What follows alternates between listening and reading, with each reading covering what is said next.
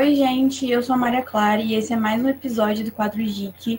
Hoje eu tô aqui com o Marco Aurélio e ele vai se apresentar para vocês. Oi, Marco, tudo bem? Olá, bom dia, boa tarde, boa noite a quem estiver nos ouvindo, né?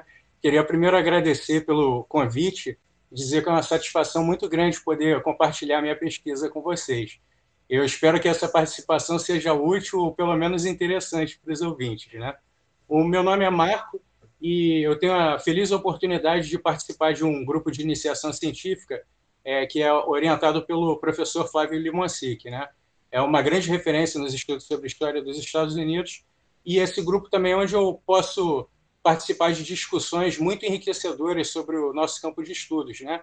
Então, eu super recomendo a todo mundo que tenha a, a oportunidade, né, que possa participar de um, de um grupo de iniciação científica também, porque é uma experiência muito enriquecedora.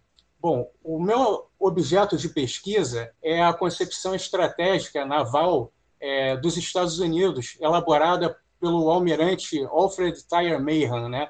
Ele teve um tem um nome esquisito, até interessante porque um colega inglês dele uma vez escreveu uma carta perguntando para ele como se pronunciava o nome dele. Então, não vou ficar com muitos problemas com a minha pronúncia se nenhum inglês sabe pronunciar, né? Bom, o Mayhem era um norte-americano, almirante da, da Marinha norte-americana, e no final do século XIX ele se tornou muito importante. Ele, ele viveu de 1840 a 1914, né? E era filho de um instrutor de West Point, que é um, a escola estratégica do exército americano lá. Pela data de nascimento e de morte dele, já dá para entender que ele participou da Guerra Civil Americana, né, pela Marinha da União, e também foi consultor dos Estados Unidos na, na Primeira Guerra Mundial, né, de forma que ele foi bastante influente mesmo em dois dos principais conflitos americanos. Agora, o interessante é que ele não teve uma carreira militar brilhante, não. E, e aliás, ele nem gostava muito de serviço operacional. Ele parece ter sido um comandante ruim de navio, porque há registros de, de acidente com os navios dele durante manobras em portos, né? Então, ou seja, ele era ruim de baliza, né? E ele gostava muito de pesquisar e escrever sobre história naval. De forma que, em 1885, ele acabou se candidatando para presidir a, a Escola de Altos Estudos Navais da Marinha Americana, que estava para ser criada, né?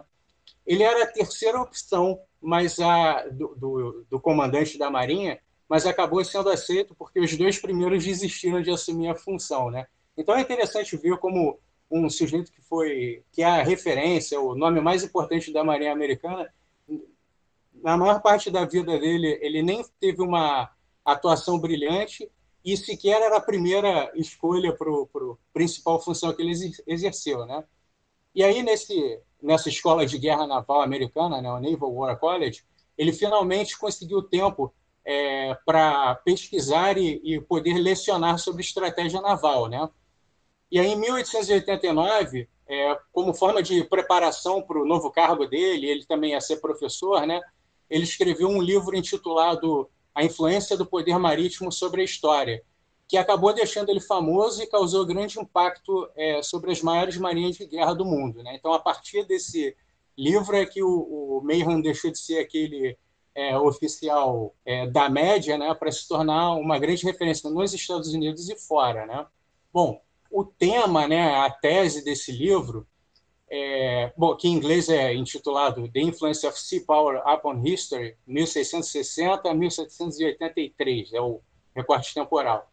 Ele discute a atuação dos Estados europeus, né, principalmente Reino Unido e Países Baixos e França, e argumenta que o poder e a riqueza das nações estariam diretamente relacionados ao comércio marítimo. Isso é muito importante para a conclusão dele. Então, a posse de colônias e de uma poderosa marinha de guerra tornavam-se essenciais para a defesa dos interesses nacionais, porque garantem um, um mercado para o comércio marítimo, né? E ao mesmo tempo, a marinha é, é, garante proteção para o próximo próprio comércio marítimo e também ameaça o comércio marítimo de países rivais, né? Então, de novo, ele está olhando aí para as guerras, é, principalmente para as guerras anglo-holandesas, né?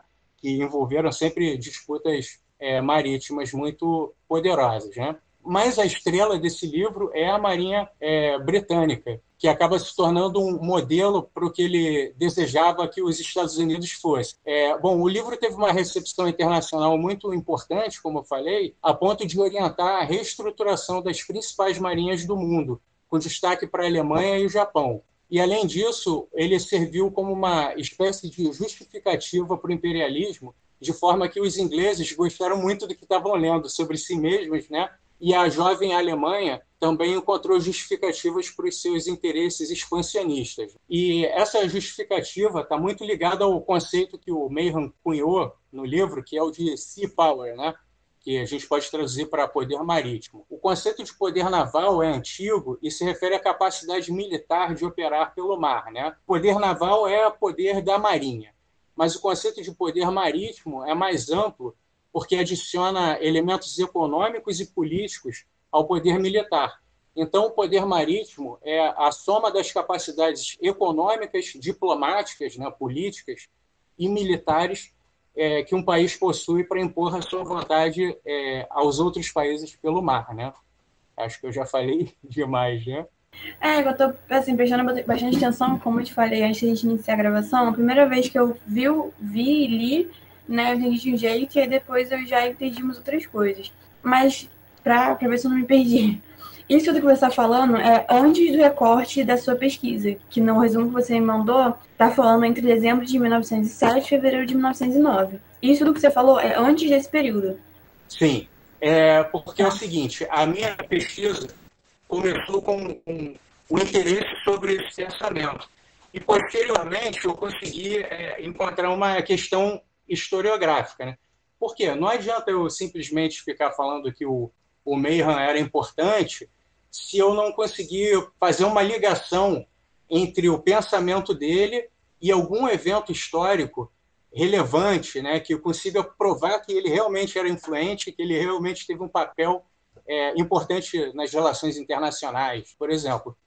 E aí, esse evento histórico que acabou chamando a atenção para mim foi a Guerra Hispano-Americana, né? que por diversos fatores é, é, é, representa uma quebra da regularidade né? do, do, comportamento americano. Né? A gente pode entrar aí agora sobre a Guerra Hispano-Americana.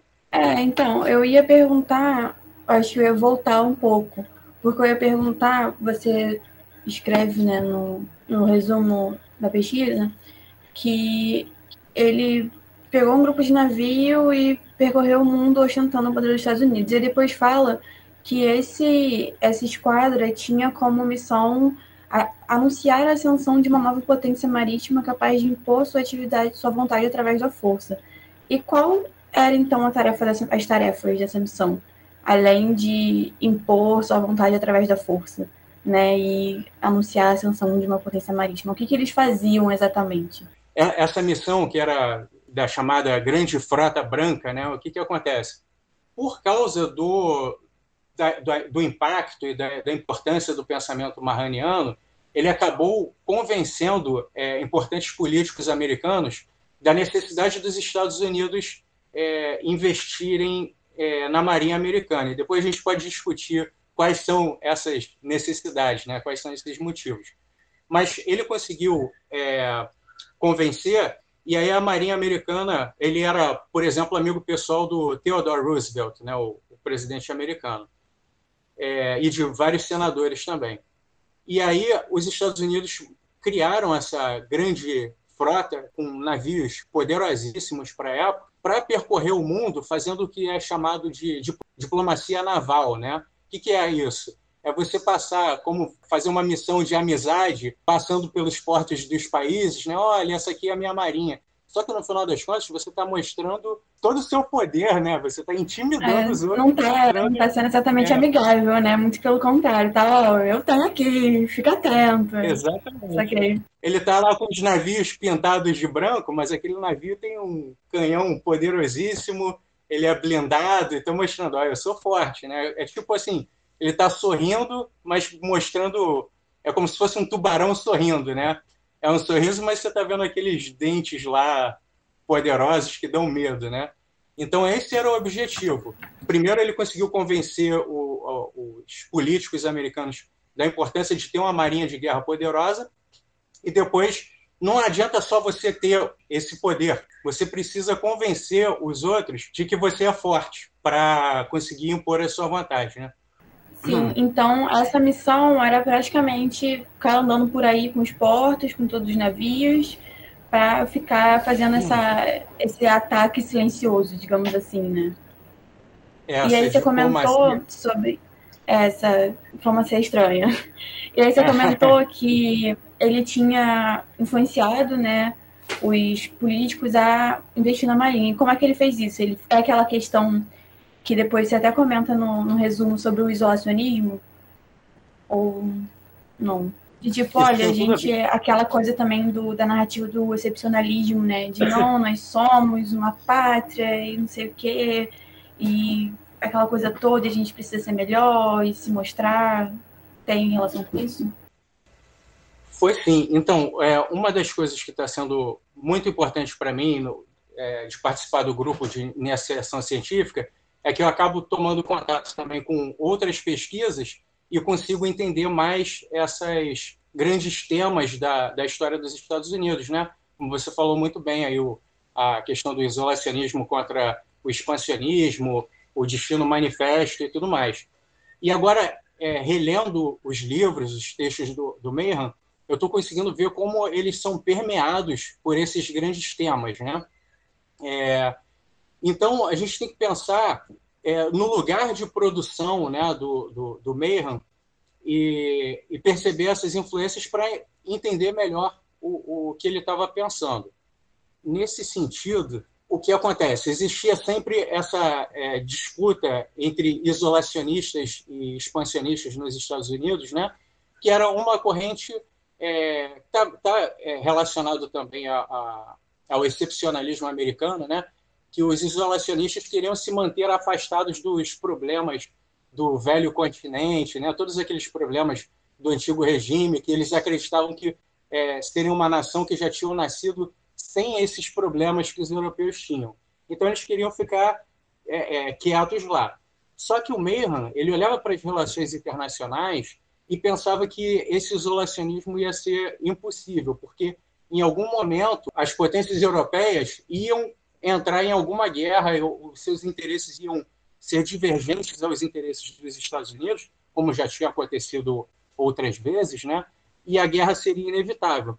Então, os Estados Unidos deveriam se antecipar a esses problemas, acumular um poder marítimo, né? de forma que conseguisse fortalecer as suas indústrias, né, a sua economia, e ao mesmo tempo se quando os é, europeus chegassem. Né? Aí, nesse ponto, tem uma coisa que é muito importante, que é, é a percepção do, do sobre o aumento de importância é, da região do Mar do Caribe e do Golfo do México. E aí é, é aí que eu, que eu entro, né, que a, a minha pesquisa está entrando, e aí que a gente está desenvolvendo o problema historiográfico. Por quê? Como eu disse, ele participou da, da Guerra Civil Americana e nessa guerra, pela Marinha da União, né? E nessa guerra, a União conseguiu fazer um cerco naval aos confederados, estrangulando o comércio deles. Né? Então, eles tinham poucas indústrias, não tinham indústria de armamentos, precisavam comprar é, fora, pelo mar. Né? E como estavam ali sendo bloqueados, eles não conseguiam, a logística ficou prejudicada. Ao mesmo tempo, a Marinha da União conseguiu penetrar o rio Mississippi e dividiu as forças confederadas, abreviou a guerra, né? Então isso serviu para o Mayhem como uma lição que se os Estados Unidos entrassem numa guerra com os europeus, com uma potência marítima, é, os Estados Unidos teriam esse ponto vulnerável do Mississippi, né? E se, por exemplo, uma Inglaterra ou uma Alemanha poderosa invadissem ali, os Estados Unidos iam acabar perdendo a guerra. Então era importante defender aquela região, né? É, do Mar do Caribe, que era o, a porta de entrada para o Mississippi para os Estados Unidos, né? E a outra coisa importante da região é que já existia o plano de construção do Canal do Panamá. Ora, a abertura desse caminho, dessa, dessa nova rota marítima, né, linha de comunicação marítima, ia diminuir a distância entre a Europa, extremo Oriente, da mesma forma que o canal é, de Suez tinha feito. Então, isso ia atrair naturalmente os interesses europeus para a região. E lá ainda existia uma potência colonial, que era a Espanha, que estava presente em Cuba, né? bem na boca ali, na entrada, nas portas do Mississippi. Então, é, essa reestruturação da Marinha Americana está completamente relacionada, no meu ponto de vista, à tomada de posição do Mayhem nesse tema específico da, do grande tema da história dos Estados Unidos, que é a disputa entre isolacionista e expansionista. Né? O Mayhem acreditava que o, o comportamento expansionista dos Estados Unidos era uma questão de sobrevivência do próprio Estado. Se não fizesse isso, as vulnerabilidades dos Estados Unidos iam ser exploradas pelos, pelas potências europeias e o, os Estados Unidos iam ser destruídos, né? Entendi. É, eu acho que você já respondeu a próxima pergunta, porque tem eu li aqui sobre o, o Sea Power, né? E aí eu ia perguntar a importância disso né, na prática, o que ela agregaria para os Estados Unidos e o que enfraqueceria para os outros países. Mas eu acho que você já falou que é toda essa, essa coisa do, de ter colônias, né, e de conseguir ter um poder é, econômico mais firme, né, baseado, assim, influenciado pela... É, pela linha de comunicação marítima, pela... Mas é, é isso. Então, sim, é isso. E o, o, o ao mesmo tempo, tinha uma visão de funcionamento do, é, das relações internacionais que hoje a gente poderia chamar de uma visão realista, né? Ele achava que todos os estados nacionais eram obcecados pela preservação dos próprios interesses e pelo aumento do seu poder, né?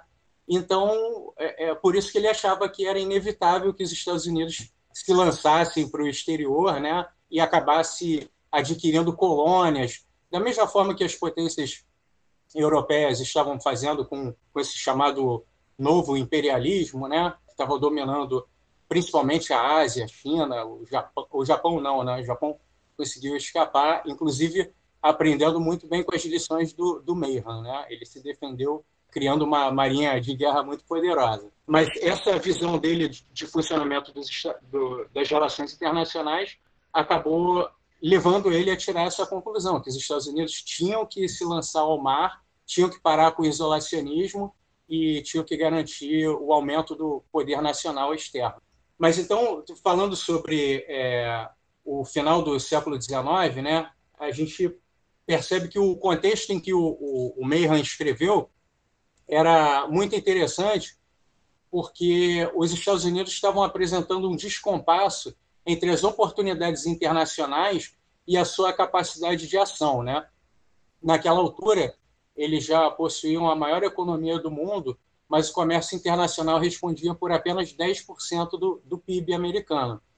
E, além disso, a, a expansão territorial é, americana não tinha envolvido a tomada de colônias fora do continente. Então, é, o momento chave da mudança de comportamento internacional dos Estados Unidos foi a Guerra Hispano-Americana, né, ocorrida é, entre abril e dezembro de 1898. Aí, eu consegui encontrar um, um, problema historiográfico. Por quê? Porque a historiografia recente sobre a guerra enfatiza as motivações econômicas que levaram os Estados Unidos a participarem do conflito. Mas enquanto esses aspectos são analisados com profundidade, os fatores estratégicos recebem pouca atenção. Daí nós encontramos uma questão historiográfica, né? E o objetivo da pesquisa é compreender esses interesses estratégicos a partir da obra do, do. Né? Então, a nossa pesquisa tenta fazer a história dialogar com os estudos estratégicos de forma a superar essas limitações que cada uma apresenta isoladamente. Isso significa entender que a concepção estratégica do Mayhem foi desenvolvida a partir de problemas concretos de seu tempo, percebidos enquanto ele olhava para o mapa. Né? E olhar para o mapa é, significava né, evidenciar é, essa característica peculiar da geografia dos Estados Unidos, que está cercado de dois oceanos e não tem rivais terrestres próximos, né? O que deixa o, o país dependente da marinha de guerra, tanto para a defesa quanto, é, é, para o ataque né? às potências europeias.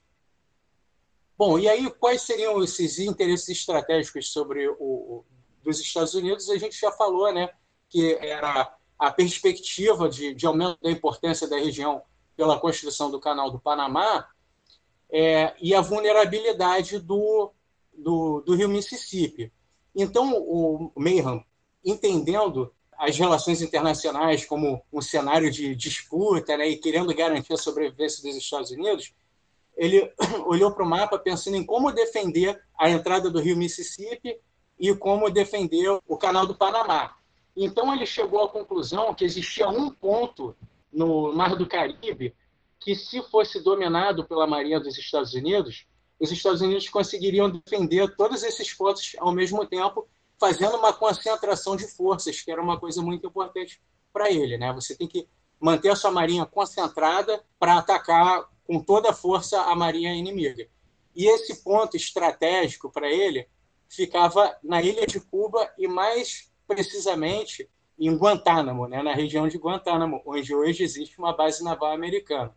Então vejam que, o, que essas discussões estratégicas sobre Cuba já existiam antes da entrada dos Estados Unidos é, na guerra, mas ninguém estava debatendo esses interesses econômicos particulares que a historiografia recente enfatiza como causa para os Estados Unidos entrarem, né? Então, essa é o ponto que, o, que a nossa pesquisa está tentando trabalhar, né? de, de redimensionar a importância estratégica, o interesse estratégico dos Estados Unidos e colocar esses interesses no centro da, das causas da participação dos Estados Unidos na guerra, e não simplesmente o interesse particular sobre produção de açúcar ou alguma companhia de eletricidade, coisas assim, né? que é o que a historiografia costuma é, exaltar como razão, né? Entendi. É, você falou aí sobre essa questão dele ter percebido, né, do, sobre a, o ponto de falha no Golfo do México.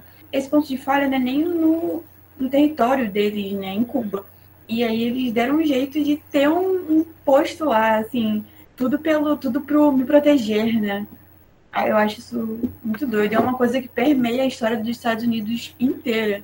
É, eu acho assim incrível. Não sei se incrível do modo bom ou do modo ruim. É. Ah, você estava falando também sobre essa questão de, de melhorar o, o, ataque, melhorar a defesa. E eu fiquei pensando, é, por que, isso não aconteceu, por exemplo, com a aeronáutica? É porque outros países, eles percebiam que outros países tinham uma questão, é, tinham uma marinha tão, tão forte, né, como a Inglaterra, ou é mais por a questão econômica? que a gente falou no início, de passar pelos portos e de rotas de, de comércio e todas essas coisas. É, essa é uma questão muito importante, né? E mais atual até do que na época, né? Bom, a força aérea, né, o poder aéreo, o poder naval tem características muito diferentes, né? Então, por exemplo, um navio tem uma capacidade de permanecer em combate incomparável a de aviões, né, que tem limite de combustível, o alcance de uma marinha também, de um navio, é muito maior do que de aviões, né? E, além disso, né, atualmente, a gente pode estipular isso, eu acho que é verdade para aquela época também, mas atualmente, cerca de 90% do comércio internacional ocorre pelo mar. Então, é fundamental você controlar isso, né? Então, quando a gente pensa, por exemplo, é, para trazer para questões mais atuais, né, as disputas entre Estados Unidos e China no Mar do Sul da China. Né? O que está em disputa ali é o controle sobre linhas de comunicação marítima, porque a China precisa passar por estreitos marítimos, né, pra, tanto para comprar combustível, por exemplo, né, para receber combustível do, do Oriente Médio, quanto para exportar é, a sua produção. É, então, essas disputas que acontecem lá, que os Estados Unidos também têm bases navais na região, né, estão relacionadas à, importância é, que o, o, mar tem para o comércio internacional e somente a Marinha Americana, né, ou, ou, somente o poder naval, é que é capaz de manter é, domínio sobre regiões marítimas muito afastadas do litoral e das pistas de, de decolagem dos aviões. Né? Então, por isso que o, a, as marinhas de guerra têm essa, esse destaque né, em, em questões internacionais. Entendi. É, eu acho que eu posso fazer minha última pergunta, então, porque eu acho que tá nesse, nessa linha. Uhum. Na sua, na conclusão lá do resumo, você fala que ficou evidente para você que existia um momento estratégico antes do Mayhem e um depois. Se for possível, eu queria que você fizesse, deixasse isso mais claro. Tipo, ó, antes do Mayhem era assim, assim, assim. E aí depois ficou assim, assim, assim. Só para ficar mais uhum. claro para a gente. É, ótima pergunta, porque é o seguinte: quando a Guerra Civil Americana acabou, o, os Estados Unidos entraram num, num, esforço de reconstrução, né? E marinhas de guerra são é, extremamente caras, né? Você ter uma quantidade enorme daqueles navios grandes, pesados, é, é muito caro. Então, é, houve imediatamente uma diminuição enorme da marinha americana e, portanto, da capacidade dos Estados Unidos atuarem ou projetarem poder sobre outros países, porque eles tinham outras preocupações. Né? A Guerra Civil Americana, até hoje, é o conflito que mais causou é, baixas, né, mortes de militares americanos, foi perto de meio milhão de pessoas, numa época que a população era pequena. Né? Então, eles começaram esse essa estrangulamento da, da, da Marinha. E o, o, o Mayhem reverteu esse processo. Né? Depois do, do sucesso que ele fez, o, os Estados Unidos voltaram a investir pesadamente na, na Marinha. E a, a Marinha foi também, digamos assim, a locomotiva, né? o, o carro-chefe dos Estados Unidos para aumentar a sua projeção de poder e, e entrar é, na competição com, é, imperialista com as outras potências europeias. Né? Eu acho que essa, a partir desse trabalho do, do Mayhem, os Estados Unidos nunca mais descuidariam da sua marinha de guerra, né? E sempre usariam ela para conseguir impor a sua vontade é, imperial ao longo do, do, do, globo terrestre, né? Interessante ter comentado isso da marinha ser um carro-chefe, porque para mim, por exemplo, que não estou a par dos estudos, né, e tal, e eu acho que para a maioria das pessoas também, a gente acaba pensando que o carro-chefe é o exército. Mas para o exército chegar em algum lugar, ele precisa se locomover, né? Porque as brigas não vão até os Estados Unidos. Muito pelo contrário, a gente sabe que os Estados Unidos vão até as brigas. Às vezes até sem ser convidado, né? A maioria das vezes, creio eu. Então, precisa de alguma forma, né? E aí foi aquilo que você falou aqui. O, os navios, ele, eles conseguem... Cabe, cabe muito mais gente, né? Que um avião se mantém por muito mais tempo. Enfim, fez bastante sentido para mim agora. Me senti muito satisfeito. Exatamente. Agora, Mas é, eu... é por causa dessa particularidade geográfica dos Estados Unidos, né? Como eu falei, ele está entre dois oceanos, afastado das grandes ameaças. Então, para ele levar a guerra, ele precisa da marinha, né? Para ele entrar na guerra. E ao mesmo tempo, para se defender, como eles dizem, né? A primeira linha de defesa dos Estados Unidos é a marinha porque qualquer é, um que tenha a capacidade de ameaçar ele, né, vai ter que atravessar o oceano para fazer isso. Você falou isso sobre primeira linha de defesa e tal, e eu lembrei das armas nucleares, né? Porque você não pode mudar o continente, né, para se proteger de uma arma nuclear. E também as armas são lançadas do, do país de origem, né? Então, acredito que isso tenha mudado um pouco, né? a perspectiva em relação a defesa e ataque. Mas, enfim, foi só um pensamento que ocorreu mesmo. É, a, a, a, bomba nuclear, né, principalmente quando teve a criação de mísseis intercontinentais, aí isso mudou muito o jogo da, estratégico. Né? Não mudou tudo, mas mudou muito. E, de qualquer forma, a Marinha Americana ainda é importante, tem um papel importante, porque eles têm, eles possuem submarinos de propulsão nuclear, mas também com armamento nuclear, né? que é uma peça muito importante na, é, na estratégia nuclear, porque é uma forma que você tem de ocultar é, mísseis nucleares, né? E, e, você deixa o inimigo sem saber onde estão a, o, essas suas armas, né? Porque uma forma de você garantir a sua sobrevivência numa é, guerra nuclear é você destruir as armas nucleares do inimigo antes que ele use contra você. Ora, se essas armas estão num submarino, você não tem garantia de que vai destruir. Então é melhor não entrar na guerra, que você vai acabar recebendo algum ataque, né? Cara, eu acho é muito doido, né? Os esforços assim, tecnológicos que os países fazem questão de guerra e armamento e que não fazem por outras coisas. Incrível. Mas agora eu queria saber coisa que está me matando, que a gente falou, né, nos e-mails que você disse que o Alfred, né, que é o nome dele, o Mayhem, tinha uma ligação com o Almirante Negro da Revolta da Chibata, que a gente tem um episódio do lado de Trinchas. Se você ainda não ouviu o episódio, você dê pause agora e vai ouvir, que ele tá aí no Spotify. E depois você vem aqui para ouvir o Marco falar qual é a, a, ligação que vai fazer mais sentido. Então, por favor, Marco. É, pois é. Como eu disse no início, né, o, o livro do Mehan influenciou as marinhas de guerra de diversos países, inclusive a brasileira. É, por conta disso, a Marinha do Brasil passou por um processo de modernização é, através da compra do navio mais poderoso do mundo na época, né, que era o, o Empouraçado, e que aqui foi batizado de Minas Gerais.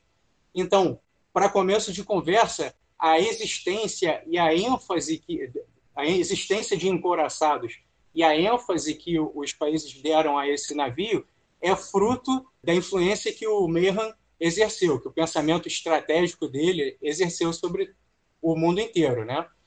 Agora, naquela época, quando a aviação de combate ainda era muito incipiente, né? A gente está falando do início do século XX, né? E ainda não existiam bombas atômicas também. Os emporaçados é, acabaram acumulando uma série de tecnologias de ponta da época que transformaram essa, esse navio na arma mais poderosa e avançada do mundo. Mal comparando, né, é como se, o, o como não existiam bombas nucleares, o, o encoraçado era a arma mais poderosa. É como se aquilo fosse a bomba nuclear da época, né? Esse, o encoraçado em geral, né, e o, o Minas Gerais também, é, possuíam uma série de equipamentos que eram muito complexos e que os nossos marujos ainda não sabiam operar, né? Então, o sistema de comunicação, equipamento de pontaria do canhão, o próprio canhão de grosso calibre, né? É, tudo isso era novidade. Então, para que o Brasil pudesse operar esse navio, é, foi necessário enviar um grupo de marinheiros para receber treinamento na Grã-Bretanha. Ora, a, a, Marinha Real Britânica né, é uma instituição muito valorizada e o seu componente humano era altamente treinado e respeitado. Né? Isso era muito diferente da realidade dos marinheiros brasileiros, né? onde ainda persistiam é, fortes traços da, da, escravidão, o uso de chibata, né? esse horror todo. Então, os marujos brasileiros, é, nessa missão, acabaram entrando em contato com uma realidade profissional muito diferente da que eles viviam. Né? Parece que essa experiência dos marujos brasileiros na Inglaterra, dentre os quais o João Cândido estava é, presente, né? evidenciou todos esses contrastes sociais que são típicos da tensão entre a tradição e a modernidade, né? E acabou contribuindo também para a revolta da chibata, né? Então, a, a, relação indireta que eu sugiro existir entre o, o pensamento naval marraniano e a revolta da chibata está no fato de que a Marinha do Brasil buscou, a, buscou alinhar-se à concepção estratégica ofensiva que via na concentração de forças e no uso de grandes encouraçados como os elementos fundamentais para a vitória. Né? Portanto, de forma indireta, o grande impacto que o pensamento marraniano produziu acabou contribuindo para a ocorrência dessa contradição na Marinha brasileira também e para o estouro da, da revolta da Chibata. Né? Eu também acho interessante pensar a revolta da Chibata a partir de questões estratégicas, né?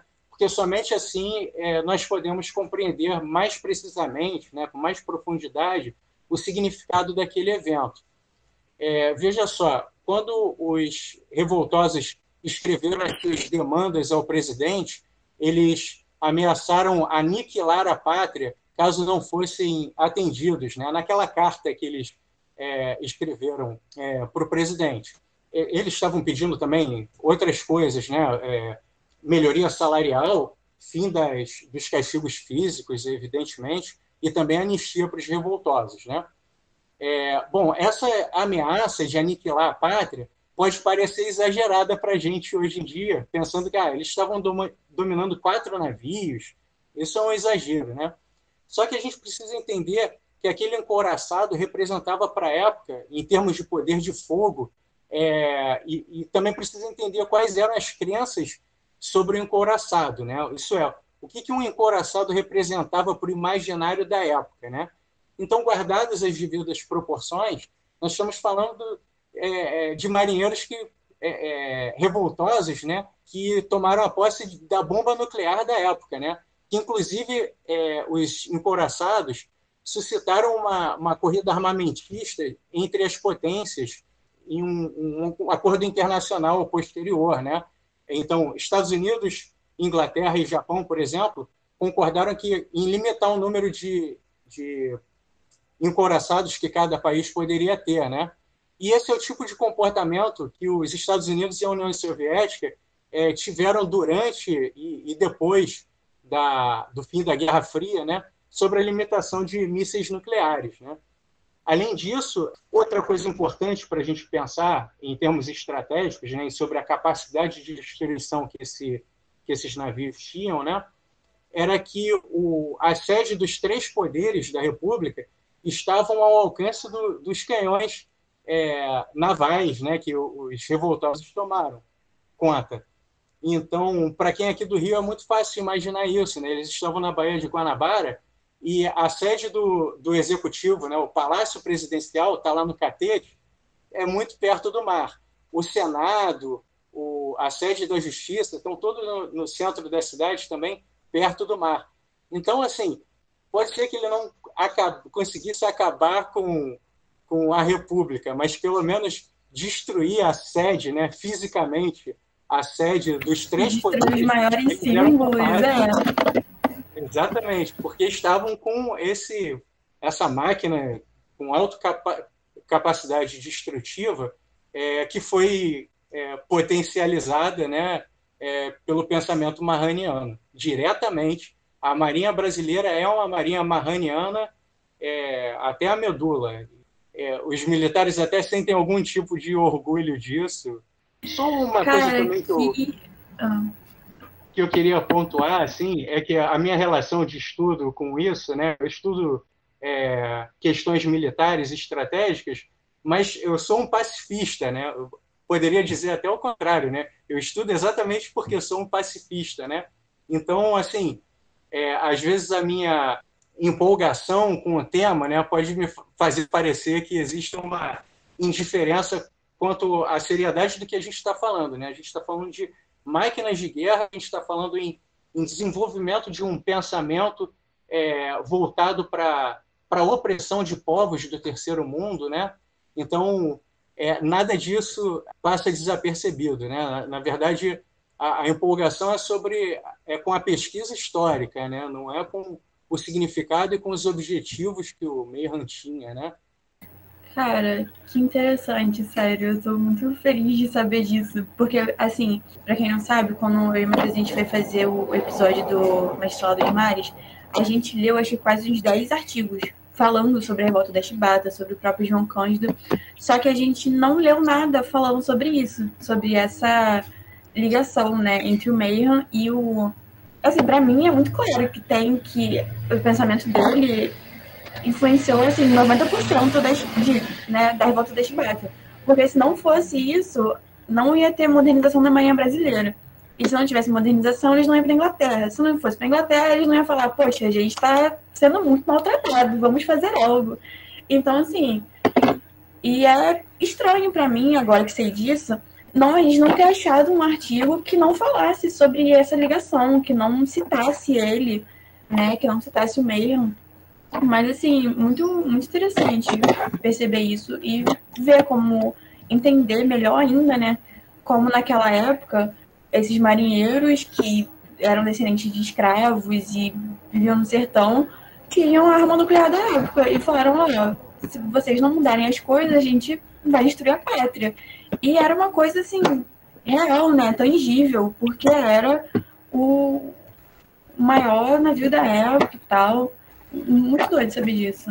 Muito, interessante como as coisas se conectam, né? Às vezes a gente acha que não, que as coisas. Acho que às vezes a gente estudando separadamente, assim, né? Núcleos separados, a gente não consegue entender, às vezes, como as coisas se conectam. Acho que as, as pesquisas têm, às vezes, esse, esses problemas. Elas ficam muito concentradas naquilo e não falam como aquilo se conecta com outros acontecimentos, né?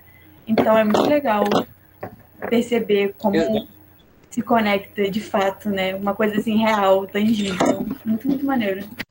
Eu acho que como a historiografia brasileira é muito influenciada pela francesa também, é, e, a, e, a, historiografia francesa é, rompeu com aquela historiografia do século XIX, que era preocupada com grandes homens, grandes batalhas, né, essa coisa toda.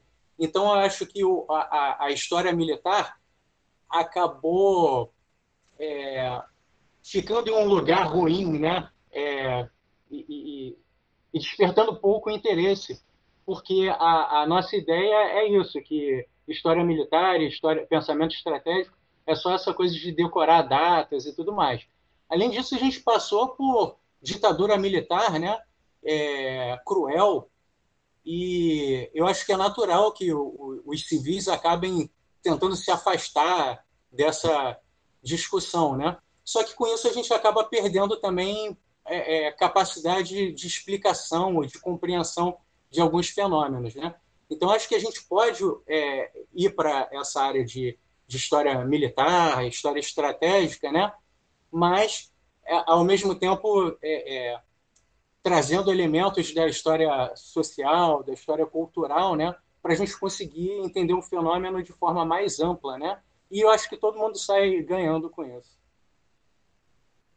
Sim, com certeza. Eu acho que, sei lá, para mim, pelo menos, me dá uma satisfação muito grande. Um, ah, aquele seu, ah, entendi. Isso para mim é, é incrível. Bom, Marcos, se você quer falar mais uma coisa sobre a sua pesquisa, eu não tenho mais nenhuma dúvida. Acho que eu falei bastante nesse episódio. Eu também estou falando muito, estou muito alongado. É essa a minha empolgação, né? Mas, assim, só para dar um ponto final para a questão da, da, da, minha pesquisa, né? É que a, a conclusão que a gente está chegando é que mobilizar esses conceitos estratégicos é, nos permitem uma compreensão mais profunda sobre, por exemplo, a emenda Platt, né? aquele acordo que os Estados Unidos impuseram a Cuba no fim da guerra, né? É, então, a Constituição cubana foi, é, foi obrigada a incluir a emenda Platt no final da Constituição, né? Que eram umas exigências dos Estados Unidos, né? E a gente pode essa emenda era composta por oito artigos e a gente pode notar que o sentido desses artigos era impedir que as, as potências marítimas europeias instalassem bases navais na ilha ao mesmo tempo em que obrigava o país a ceder uma base naval para os Estados Unidos, que é a base de Guantánamo que existe até hoje. Ou seja, o acordo bilateral mais emblemático da guerra trata diretamente de questões estratégicas, mas não de assuntos econômicos específicos que são é, é, mais exaltados pela historiografia sobre o, o assunto, né? Então, é, nós estamos concluindo que a participação dos Estados Unidos na guerra hispano-americana está mais fortemente relacionada a fatores estratégicos e que os Estados Unidos buscaram afastar as ameaças representadas por potências europeias e consolidar o seu domínio na região mais do que garantir alguns interesses econômicos particulares sobre a ilha, né? Então, o estudo dos conceitos estratégicos do Mayhem estão nos ajudando a, a tornar esses interesses mais claros, né? E, consequentemente, entender melhor também as motivações para os Estados Unidos entrarem na guerra. Né? Marcos, você tem mais alguma coisa para falar? Você quer se despedir? Eu adorei ter você aqui depois da gente ter feito quase uma web amizade, né? Trocando vários e-mails desde o ano passado.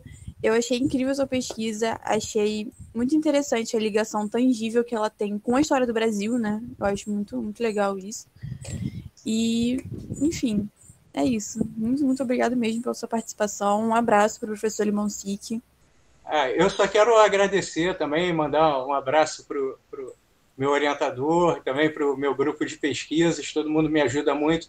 É uma satisfação muito grande e tem sido um período de, de grande é, crescimento, né? É, e quero agradecer, espero que tenha sido pelo menos interessante para os ouvintes também. E fico à disposição para bater papos, para é, eventualmente alguma coisa que eu possa ajudar, alguma curiosidade que alguém tenha, assuntos que eu tenha estudado, eu vou ter muito prazer em, em ajudar também e participar de debate com os colegas de corpo. Show. Eu esqueci de te perguntar, esqueci de falar antes para você também, se você tem algum artigo, algum filme, alguma coisa que você possa indicar que seja assim, leve, para a galera ler, né? Para quem se interessou, falar, poxa, isso é legal, vou, vou lá ler. Que aí a gente deixa aqui na, na descrição do episódio para a galera. Olha, não tem nada em português. É, esse é um problema também. O livro do Mayhem, que é tão importante, nunca foi traduzido para a língua portuguesa. É, nenhum dos artigos dele também. É, eu, eu não sei se isso que a gente está falando já vai entrar, mas eu posso tentar é, sugerir depois por e-mail, porque agora não me vem nada à cabeça. Não, tranquilo. O que tem no Brasil, é, o que tem no Brasil é essa produção feita por militares e que, sabe, não tem nenhuma reflexão mais profunda sobre contexto, não tem grande importância para a gente, não. Então, realmente, eu fico devendo.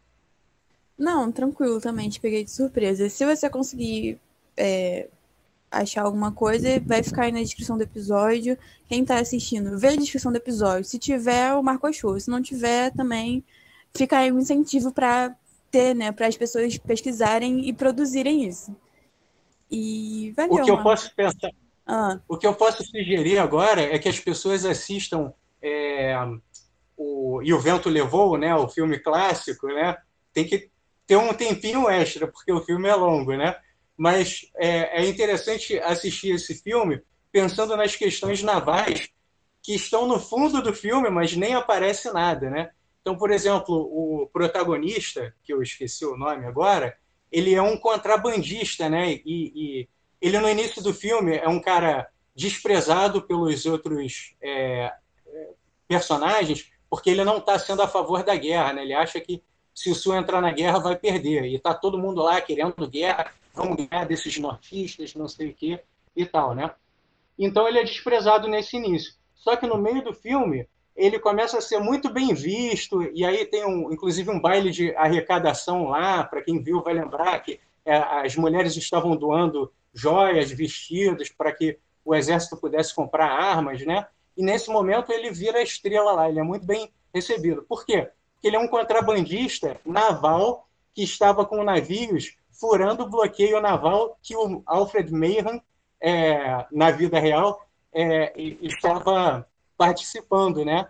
Então isso, esse filme acaba mostrando indiretamente qual é a importância do, do poder naval em uma guerra, né? Que é de estrangular o comércio inimigo, asfixiar as, é, a, a, logística inimiga e, e com isso tirar o inimigo, tirar do inimigo a capacidade de lutar, né? Porque fica sem munição, fica sem comida, fica sem bota, fica sem tudo, né? Então acho que esse é o, o, o filme que a gente poderia usar para pensar um pouquinho, mesmo que indiretamente, sobre as questões que o Mayhem trabalha. Entendi. Valeu, Marco, pela indicação assim, em cima da hora, de surpresa. Bom, gente, esse foi o episódio de hoje da GIC com o Marco. Muito obrigado, Marco, por ter participado. É, fica aí o abraço pro professor Flávio Monsic. E é isso, galera. Não deixem de seguir as redes sociais do Cauni, o Instagram, o Twitter. Segue aqui o Caunicast também, ativa o sininho e compartilha esse episódio com qualquer pessoa, porque ele tá muito interessante, hein? E não deixem de ouvir o episódio de Destrincha do Mestre Sala dos Mares, que tá aqui no Spotify, tá no Instagram, compartilha o Rio no Instagram lá no seu perfil. E é isso, galera. Muito obrigado. Até a próxima.